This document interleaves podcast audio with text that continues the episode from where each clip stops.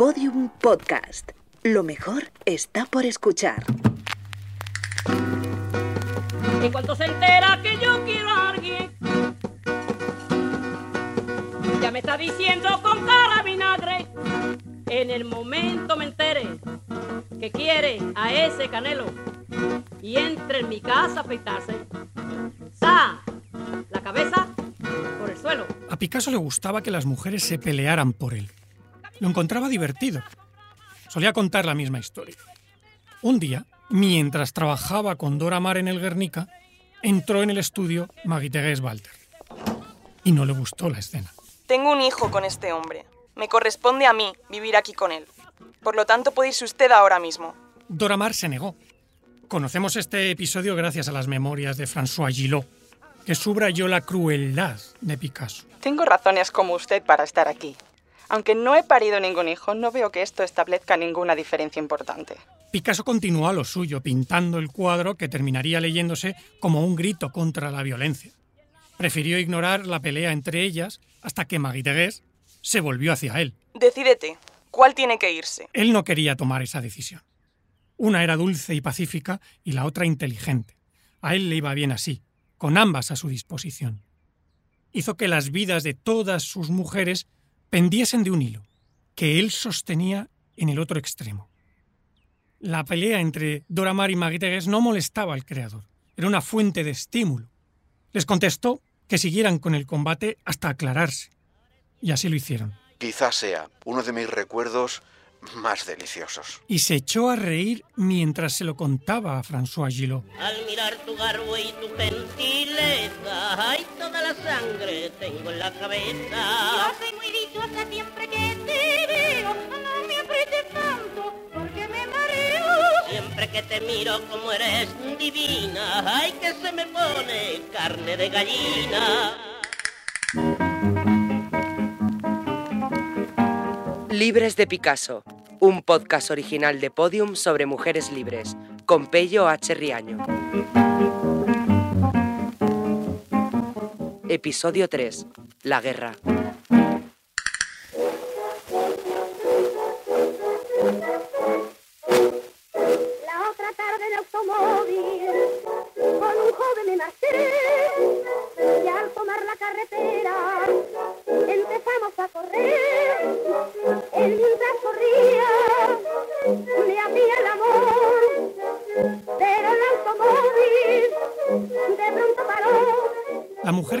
Por la ventana mientras sostiene una lámpara podría ser Marie-Thérèse. La que llora, la plañidera, como la llamaba Picasso, podría ser la fotógrafa Dora Maar. Y el caballo recuerda al símbolo con el que representaba a Olga Koklova. Y el minotauro que aparece por la izquierda, ya sabemos quién es el minotauro. Yo muy cerca le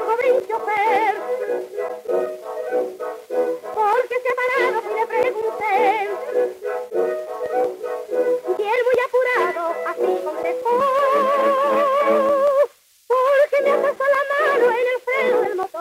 Sobre este cuadro hay todo tipo de hipótesis, interpretaciones y leyendas. Pero tantos parecidos han hecho pensar a algunos historiadores del arte que Guernica en realidad es un retrato familiar y no una reacción al bombardeo de la Legión Cóndor sobre la población vasca el 26 de abril de 1937 en apoyo a las tropas franquistas.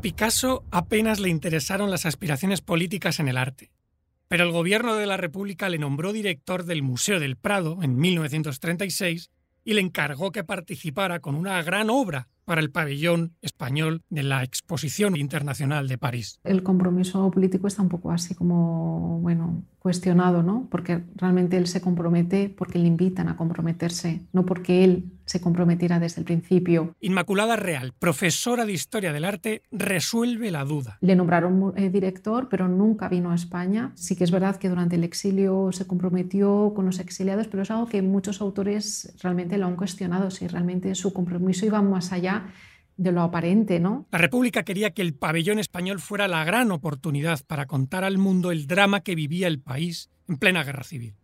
Con las artes de Pablo Picasso, Joan Miró, Julio González o Alberto Sánchez, entre tantos, buscaron el apoyo internacional que nunca llegó.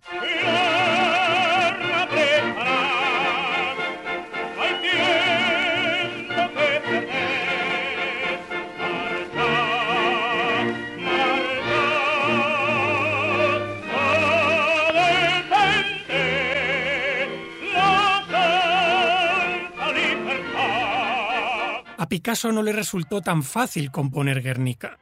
Pasaban los meses y no se le presentaba ninguna idea.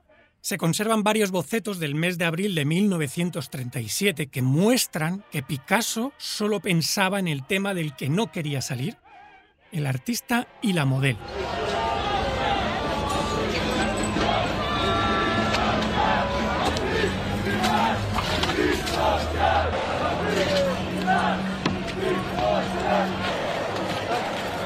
La leyenda de la creación del icono cuenta que el 1 de mayo Picasso vio la luz. La noticia de la devastadora operación contra la población civil vasca conmocionó a Europa. Y en París, la manifestación del Día del Trabajador se convirtió en una muestra de solidaridad y apoyo al pueblo español. Se da por hecho que ese día Picasso quedó impactado ante las movilizaciones. Así encontró el tema y fruto de la indignación realizó el primer apunte del gran mural.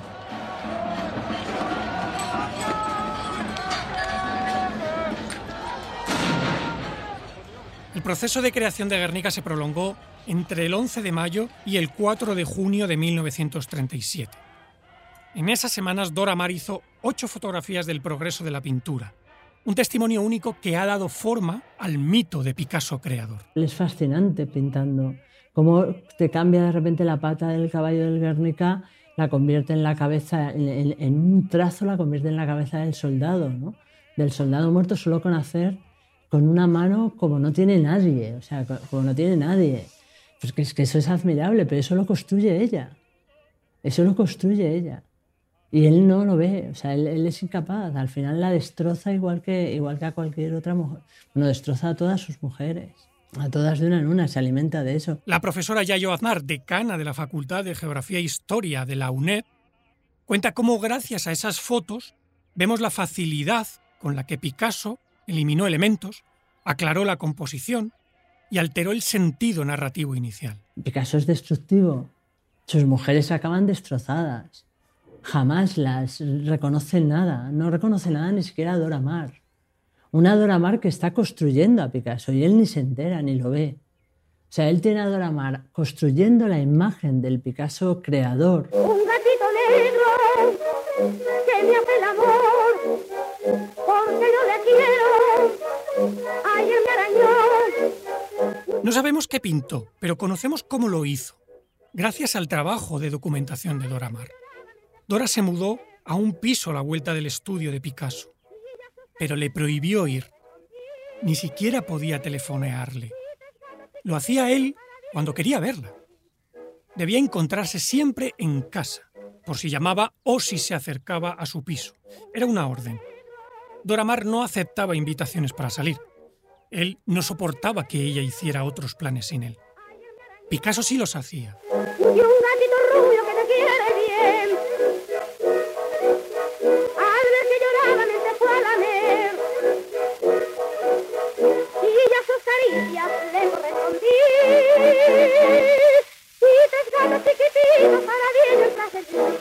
Necane Jurado, economista e investigadora de la organización Mujeres Libres, explica de qué manera Picasso hizo con Dora Maar lo que se le antojó. La mujer para él es un objeto deseable, da igual la diferencia de edad, es un depredador. Entonces, le da igual las condiciones de esa mujer, de tal. Entonces, bueno, pues esa, ese objeto deseable que lo tiene tan metido en la mente, pues lo acaba trasladando a la obra.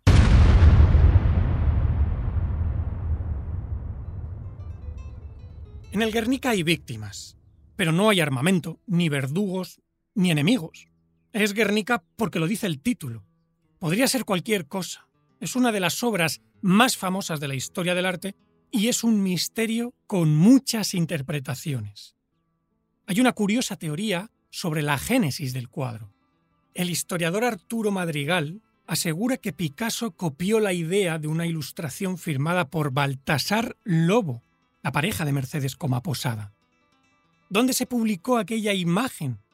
En el número de marzo de 1937 de la revista Mujeres Libres, dos meses antes de que Picasso dibujara su primer boceto se está cuestionando con una duda más que razonable cuánto inspira esto al Guernica de Picasso. Pues eh, están las madres con los hijos eh, muertos en brazos, mirando al cielo, los brazos en alto, todos los horrores de la guerra. De que eso, además de que lo estaba desarrollando Baltasar, que estuvo en las trincheras muchas veces, entonces, bueno, pues digo que quien estaba viendo esos horrores, quienes están, pues son otros artistas, ¿no? No Picasso, que está allí en París. Entonces hay dudas más que razonables de dónde surge la inspiración del Guernica. La CGT ha digitalizado todos los números de la revista y están publicados en su web. Puedes encontrar la ilustración de Lobo en el número 9. Asesinos. Ese es el titular. La escena es en blanco y negro y una mujer corre y huye de las bombas con su hijo a cuestas. Los ecos de Guernica son evidentes, aunque el gran lienzo también tiene referencias a los desastres de la guerra pintado por Rubens en 1637.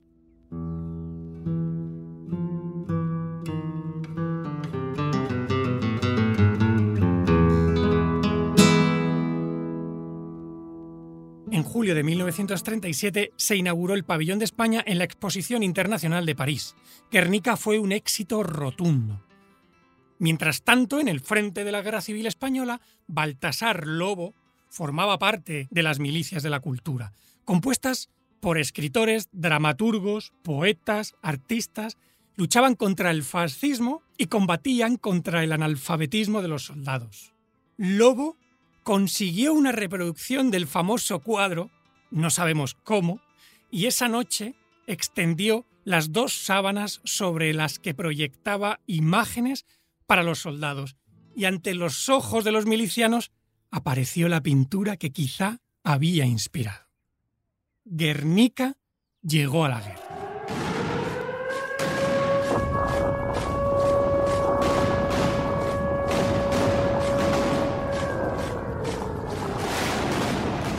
Mujeres, defended la vida de vuestros hijos, defended la libertad de vuestros hombres todos los sacrificios imaginables antes que consentir que triunfen las fuerzas que representan un pasado de opresión, un pasado de tiranía. Todos contra la reacción, todos contra el fascismo, un solo frente, una sola unión, hombro con hombro unidos todos hasta acabar con el enemigo. Abajo los generales mafiosos, abajo los elementos contrarrevolucionarios. ¡Vivan las bravas milicias populares!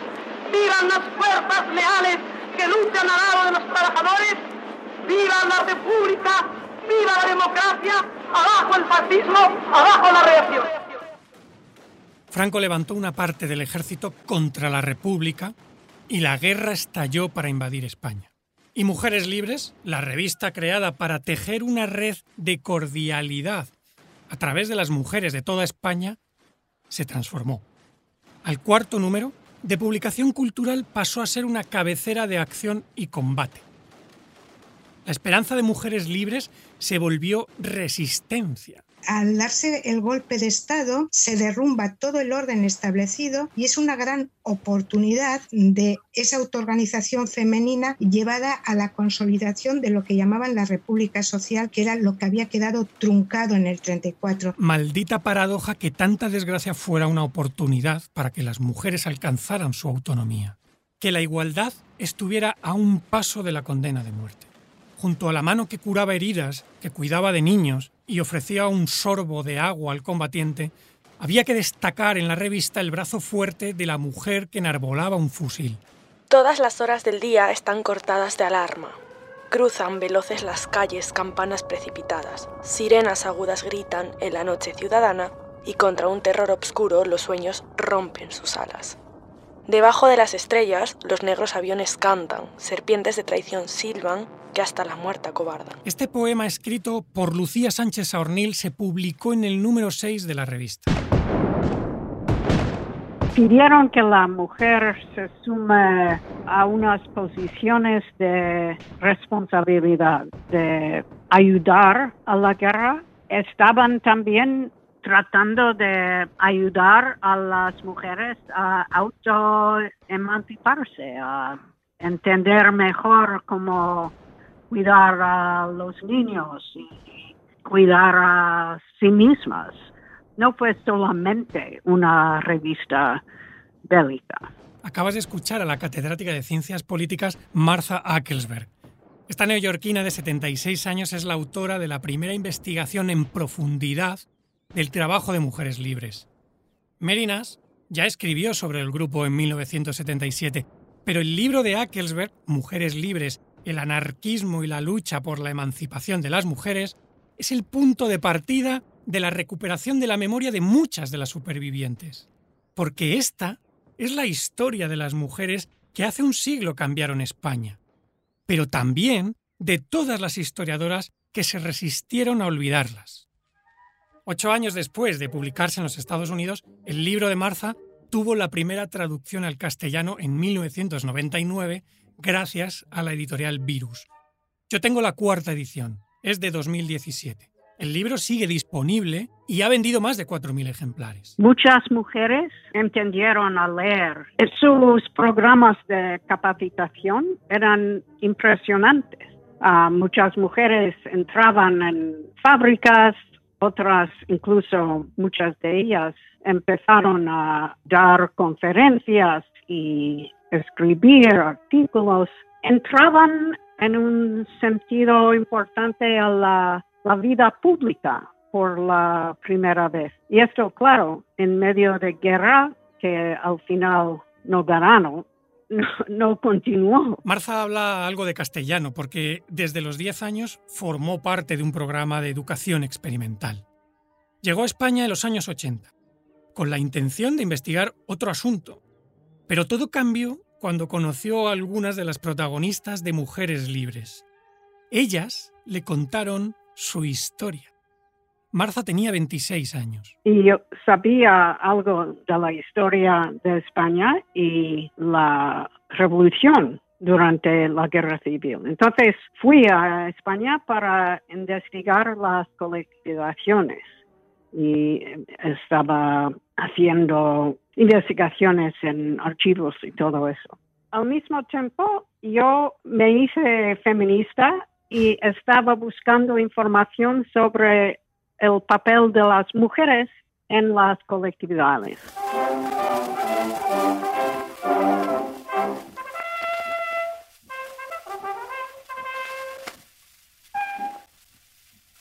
Yo vi pasar un batallón desde un balcón allá en mi aldea fue tan grata mi impresión que el corazón aún se recrea. No es culpa nuestra que una agresión organizada para nuestro exterminio y armada de cañones, ametralladoras, bombas y fusiles no la podamos reducir ni contener por el momento con ternuras femeninas y razonamientos humanitarios.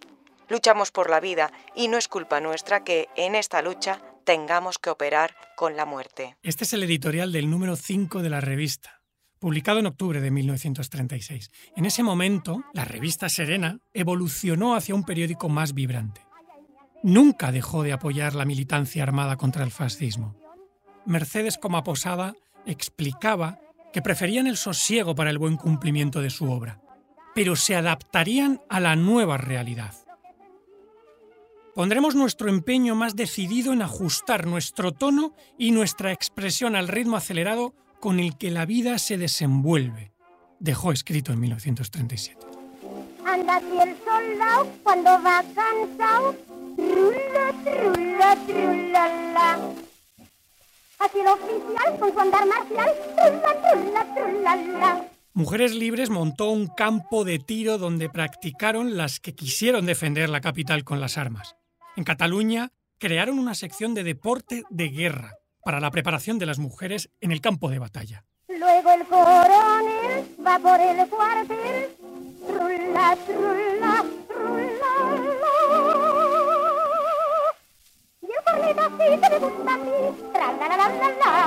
Enriqueta Fernández Rovira, que tenía unos 20 años cuando estalló la guerra. Le contó a Martha Ackelsberg que nunca había tocado una pistola ni una escopeta de juguete. Su madre era reacia a la violencia y el 18 de julio salió armada al centro de Barcelona.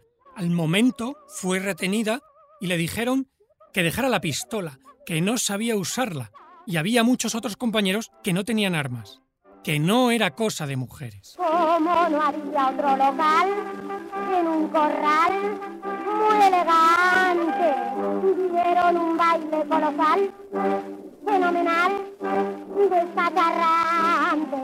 En septiembre de 1936, las agrupaciones de Madrid y Barcelona atendían a la ayuda humanitaria.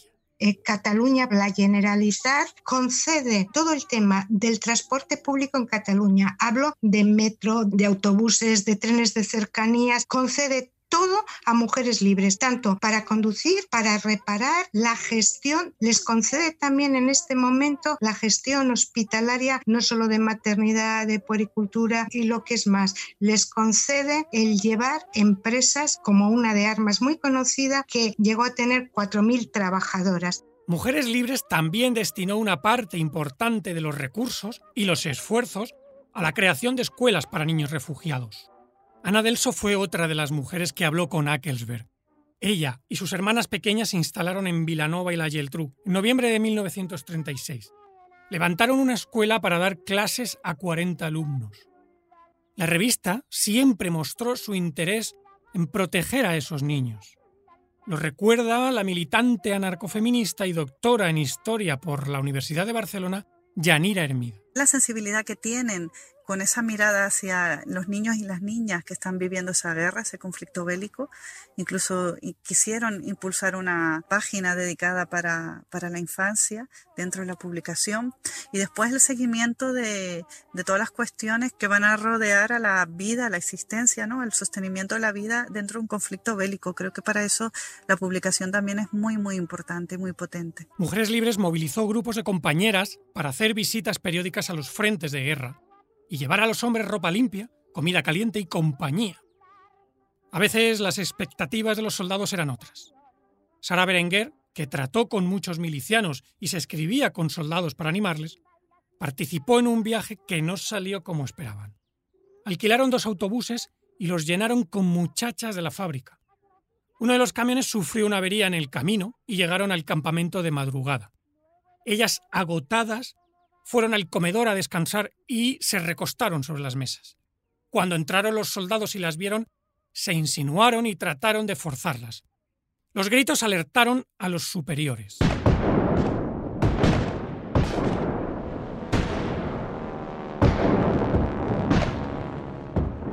Parte oficial de guerra del cuartel general del generalísimo correspondiente al día de hoy, primero de abril de 1939, tercer año triunfal. En el día de hoy, cautivo y desarmado el ejército rojo, han alcanzado las tropas nacionales sus últimos objetivos militares.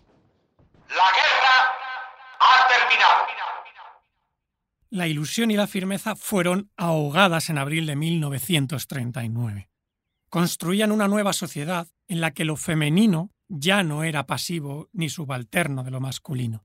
Y tres años después, el proceso revolucionario iniciado por mujeres libres se detuvo, como el país. Cambiaron las vidas de muchas mujeres, por lo menos por unos años. Claro, ganó Franco y los fascistas la guerra, entonces no cambiaron España en un sentido total, pero hicieron mucho, mucho. Hicieron muchísimo.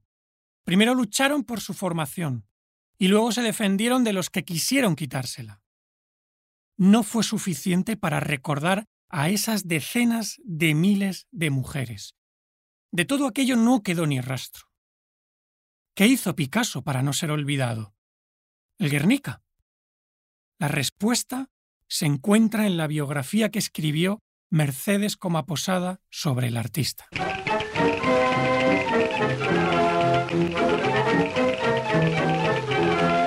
Libres de Picasso, un podcast original de Podium sobre mujeres libres, con Pello H. Riaño. Dirección, guion y locución, Pello H. Riaño. Diseño sonoro, Elizabeth Búa. Técnico de sonido, Oscar Bogdanovich. Editora jefa, Ana Rivera. Producción ejecutiva, Lourdes Moreno Cazalla. Portada, Estudio Pep Carrió. Imágenes y música, Archivo de la Biblioteca Nacional de España.